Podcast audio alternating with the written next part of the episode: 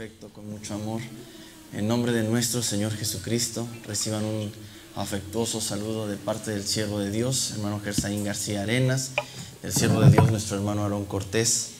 Los saludamos con un abrazo muy fuerte. A cualquier localidad, colonia, estado, país donde usted nos escuche o nos vea, deseamos que hasta ese lugar llegue la presencia del Señor. No importa cuál sea la prueba, la lucha por la que esté pasando, el Señor es, el Señor es el mismo ayer, hoy y por los siglos. A Él sea la gloria. Quiero pedirle que sea tan amable de abrir la palabra del Señor. En el libro de Romanos, capítulo 3,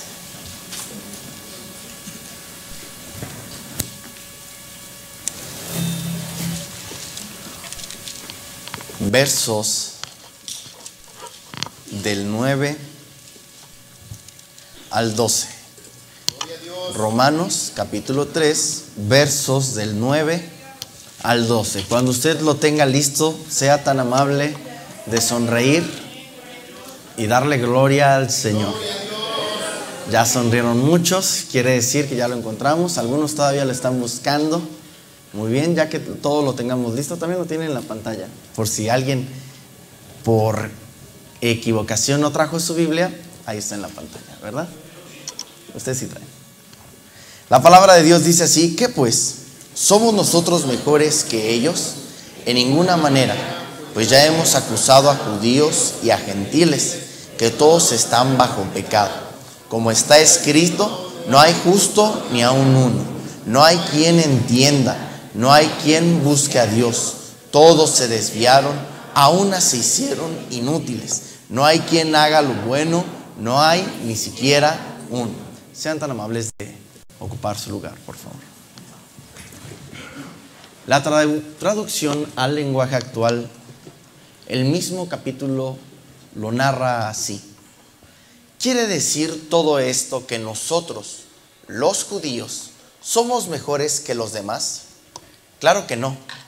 Como ya les dije, seamos judíos o no lo seamos, todos somos pecadores. Nadie entiende nada, ni quiere buscar a Dios. Todos se han alejado de Él.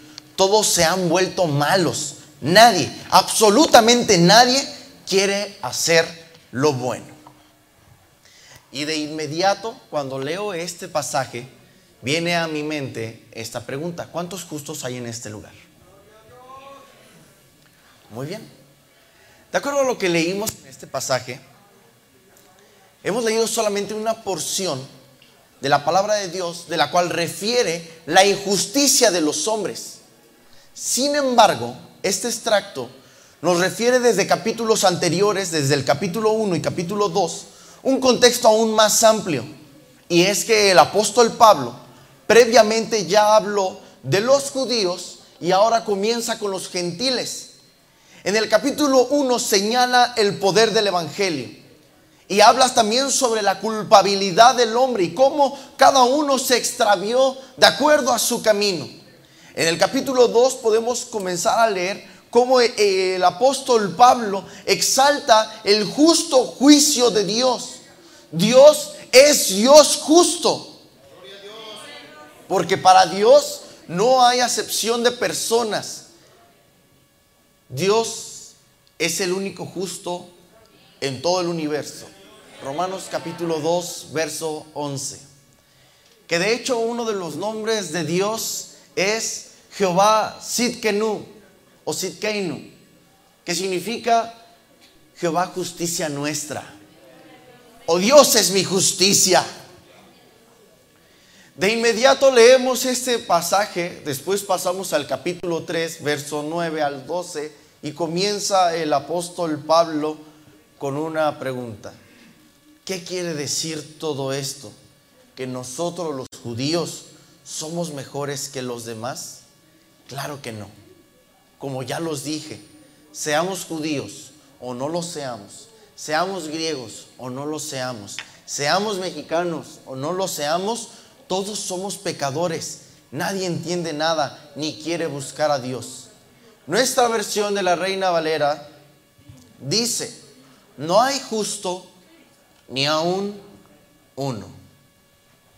Refiriéndose esta palabra justo como la expresión de aquella persona que se encuentra en un tribunal, de la cual se busca encontrar su inocencia o su culpabilidad. Entonces, de acuerdo a este pasaje, nos encontramos ante un gran juicio.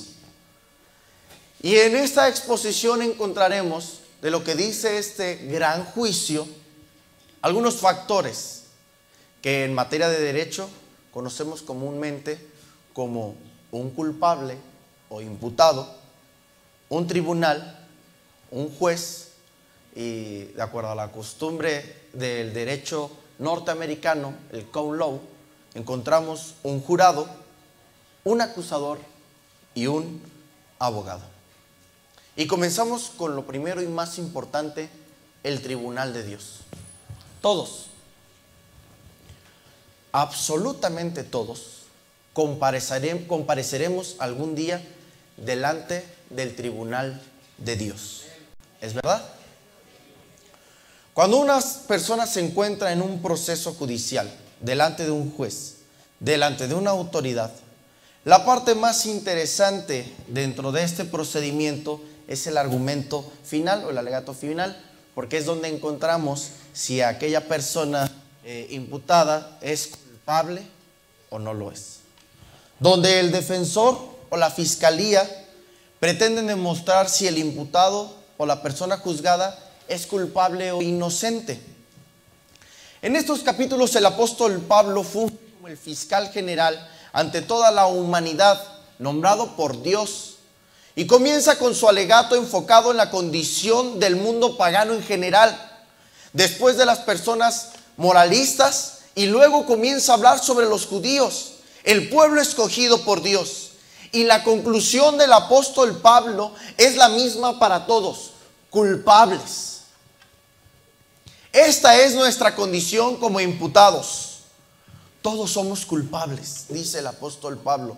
No hay justo ni aun uno. No hay quien entienda. No hay quien busque al Señor. No hay una sola persona en el mundo que pueda presentarse delante del tribunal de Dios y que se pueda hallar inocente.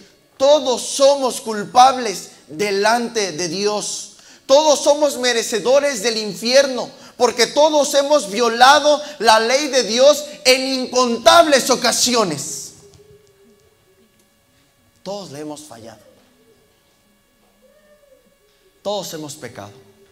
Por favor, levanta aquí la mano aquel que no haya pecado en su vida. Ah, no, nadie, ¿verdad? Todos hemos fallado al Señor. El cuadro que el apóstol Pablo nos presenta puede no ser tan agradable e incluso podría llegar ofensivo para ser ofensivo para algunos. Y lo peor es que a veces no tenemos ni idea de lo malos que podemos llegar a ser. Pero el apóstol Pablo destruye con este argumento el más mínimo vestigio de confianza en nosotros mismos, porque de lo contrario no estaríamos preparados de, para recibir el Evangelio que comienza a narrarnos a partir del versículo 21 del capítulo 3. Pues nosotros solos no podríamos alcanzar la salvación alguna.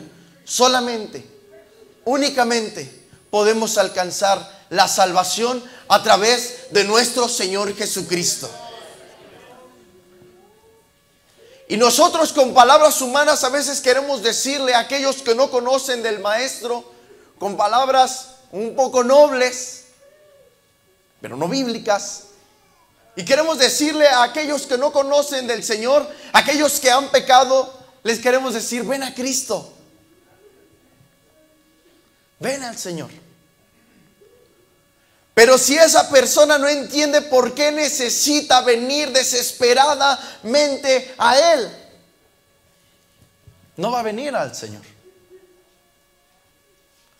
Pablo, el apóstol, no comienza su argumento con un acepta a Jesús y tendrás paz. Que dicho sea de paso, esa frase pues no aparece en la Biblia, ¿verdad? O acepta al Señor Jesús en tu corazón, ¿no? La palabra de Dios dice, arrepiéntete y cree. Eso es lo que dice la palabra de Dios. No dice, mira, ven al Señor y se multiplicarán tus bienes. Ven al Señor y todo te va a empezar a salir bien. No es una, una cuestión condicionante, es una cuestión de fe. Arrepiéntete y cree. De hecho, que el primer mensaje que lanza el Señor Jesucristo en su predicación es arrepentíos porque el reino de los cielos se ha acercado. Ese es el primer mensaje de salvación que lanza el mismo Señor Jesucristo. No es un apóstol de la prosperidad, no es un apóstol que le endulce el oído a las personas, no, es el Señor Dios, creador del universo, el que te dice a ti, ahora, aquí, arrepiéntete y cree porque el reino de los cielos se ha acercado, ha llegado, está entre nosotros. Aleluya. El jurado, como lo vemos, lo han visto ustedes en, en las películas, las películas norteamericanas o inglesas, que se encuentra una persona delante del tribunal, delante del juez, y del lado izquierdo o del lado derecho se encuentran unos asientos con personas ahí sentadas. No es público, es un jurado que toman una determinación es una opción, una opinión respecto al culpable o imputado. En esta ocasión, cuando nos encontramos en este gran tribunal, tenemos un jurado. Un jurado que tenemos presente todo el tiempo, en nuestra mente y en nuestro corazón, que se llama conciencia. El Señor nos ha dotado de una conciencia todo el tiempo para redarguir sobre nuestras mentes y corazones respecto de las cosas que estamos haciendo bien o de las cosas que estamos haciendo mal. Y ese jurado no se va a callar. Va a estar ahí presente todo el tiempo. La palabra de Dios nos enseña en Efesios capítulo 2, verso 8 y 9.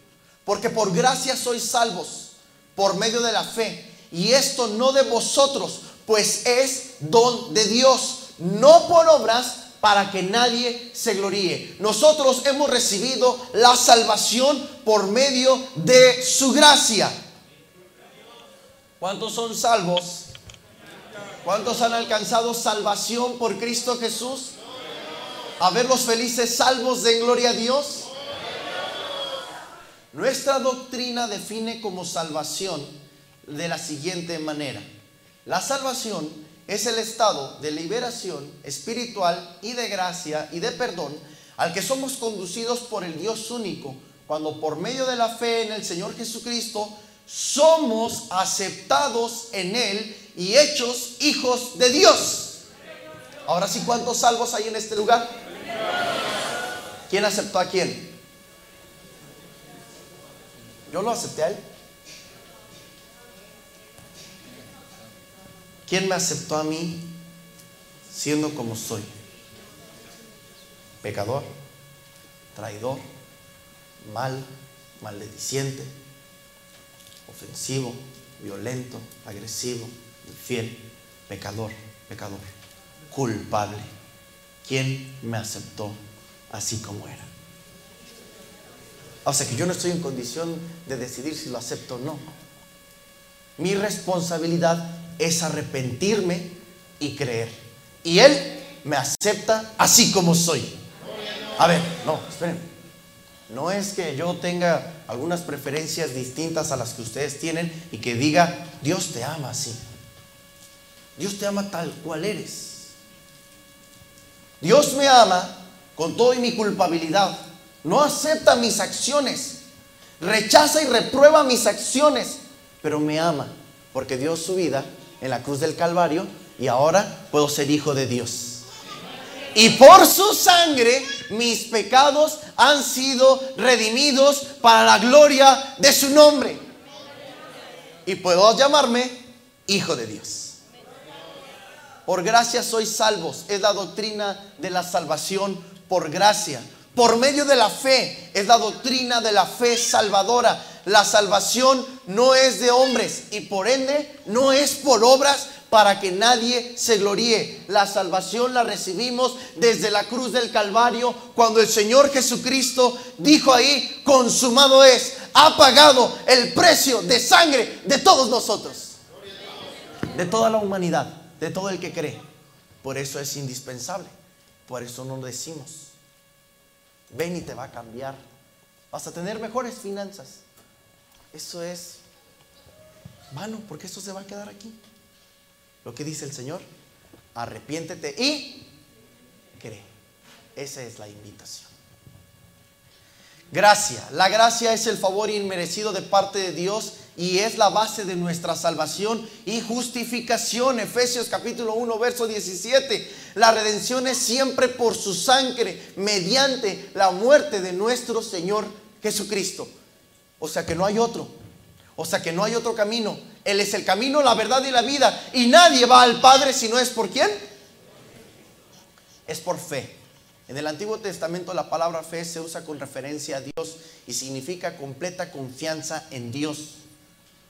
Usted debe de tener la seguridad de que no es por sus obras, no es por sus actos, sino por la fe en el Hijo de Dios, el cual me amó y se entregó por mí para la remisión de mis pecados. Aleluya. En el Antiguo Testamento la, fe encierra toda la vida nueva de los verdaderos creyentes. Es la confianza y certeza para vivirla. Se relaciona directamente en la persona de Cristo.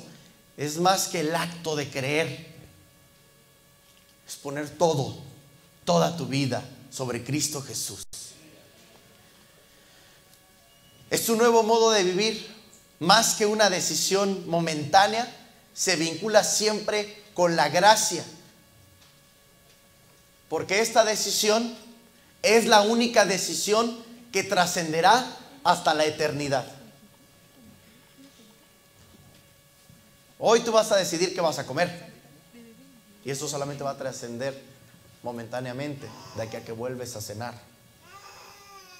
Tú vas a decir qué quieres estudiar, qué carrera profesional vas a tomar. ¿Qué instrumento vas a tocar? ¿Qué ministerio vas a, poner en las manos de Dios para servir en su casa? Son decisiones perdón, momentáneas, pero la decisión más grande e importante que vas a tomar en tu vida es la que va a trascender en toda la eternidad y es arrepentirte y creer en el Hijo de Dios, nuestro Señor Jesucristo.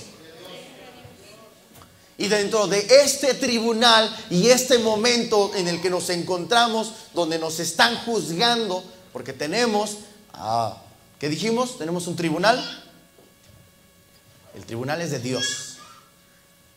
Tenemos un jurado, ya lo dijimos. Y también hay una parte muy importante que nos hace estar ahí. Tenemos un acusador. Aquel que está todo el tiempo acusando y recriminando todas tus acciones y sacando todo lo malo y lo negativo que hay en ti. Aquel que te acusa todo el tiempo por las cosas que haces, incluso hasta por las que no haces. Porque vas en el camión y te recuerda, pues no oraste, por eso es que te estás portando así. Pues tú no deberías tocar en el ministerio de la música, pues mira cómo eres.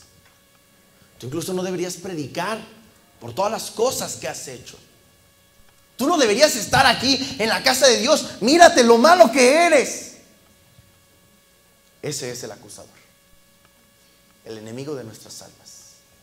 Satanás. Que está todo el tiempo ahí. Y lo malo no es que esté ahí. Lo malo es que tú le creas. Y que le creas todas las cosas que te dice. Pero quiero decirte algo. Lo más importante y lo más hermoso que vas a escuchar en esta tarde. Que ya tenemos un tribunal. Tribunal de Dios. El jurado. El fiscal general que nos está poniendo la normativa de cómo debemos conducirnos, que es el apóstol Pablo. Tenemos a un acusador también, que es el que te está diciendo todo el tiempo todo lo malo que haces. Y lo aparte que se lo creas. Que tú le creas a Él que cuando te dice, pues es que tú no puedes ser un hijo de Dios, mírate nada más la condición en la que vives. Pero quiero decirte que durante todo este cuerpo de elementos que encontramos en este juicio, encontramos al más importante, al verdadero, al más grande, al hombre más grande que haya pisado jamás esta tierra. Se llama Jesucristo, que es el abogado justo. Él es el único que puede dar la cara por ti. Porque cuando te encuentras delante del tribunal de Dios y te encuentras pecador, y aparte de todo tu conciencia que está ahí, y aparte de todo el enemigo, aparte de todo el acusador que te está diciendo todo el tiempo, es que tú eres malo. De repente aparece el abogado por excelencia, el abogado verdaderamente justo que dice, hijitos míos, estas cosas os escribo para que no pequéis. Y si alguno hubiese pecado, abogado tenemos para con el Padre a Jesucristo el justo, gloria sea su nombre. Hay alguien que te defiende cuando tú merecías el infierno y la vida eterna en el infierno y te acusaban y te decían, no mereces esta vida en Cristo, no mereces esta vida de Dios. Y cuando éramos culpables tú y yo y toda la humanidad de enfrentar y vivir eternamente en el, en el infierno, en el lago de fuego, allí donde es el llorar y crujir de dientes, allí donde merecíamos estar tú y yo, y cuando íbamos a hacer procesos reos de muerte, apareció el abogado que le dijo al Padre, yo derramé toda mi sangre por todos ellos en la cruz del Calvario. Ahora ya no hay condenación para ellos. Yo pagué por sus pecados.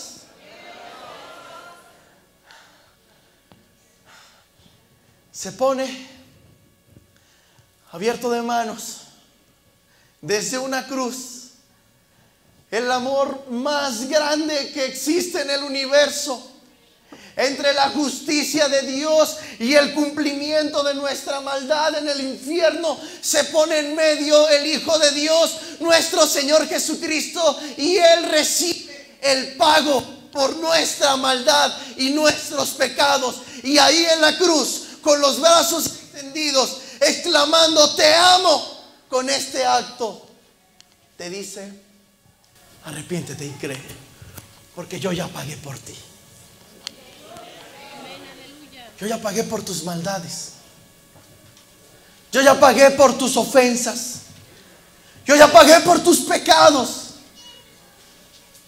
Ahora eres tú justificado por la sangre del Cordero de Dios. No es justo. Porque si fueras justo, serías justo por ti solito. Ahora eres justificado. Significa que un factor externo tuvo que venir a justificarte y redimirte de tus pecados. Se llama Jesucristo, quien vino a justificarte de toda, toda, toda tu maldad. No somos justos por nosotros solitos. Somos justos porque hemos sido justificados por la sangre del Cordero de Dios. A su nombre sea la gloria. El Salmo 92, 12 dice, pero el justo florecerá como la palmera, crecerá como cedro en el Líbano, plantados en la casa de Jehová. ¿Cuántos ustedes están en la casa de Jehová, redimidos por su sangre? En los atrios de nuestro Dios florecerán, aún en la vejez fructificarán estarán vigorosos y verdes para anunciar que Jehová, mi fortaleza, es recto, es justicia y es justicia y que en él no hay injusticia. Bendito sea su nombre. Para testificar que Jehová, mi fortaleza, es recto y que en él no hay injusticia. Necesitábamos un abogado justo que no haya sido juzgado. El Señor Jesucristo no fue juzgado. La palabra de Dios en Isaías 53, 8 dice, por cárcel y por juicio fue quitado. No fue juzgado.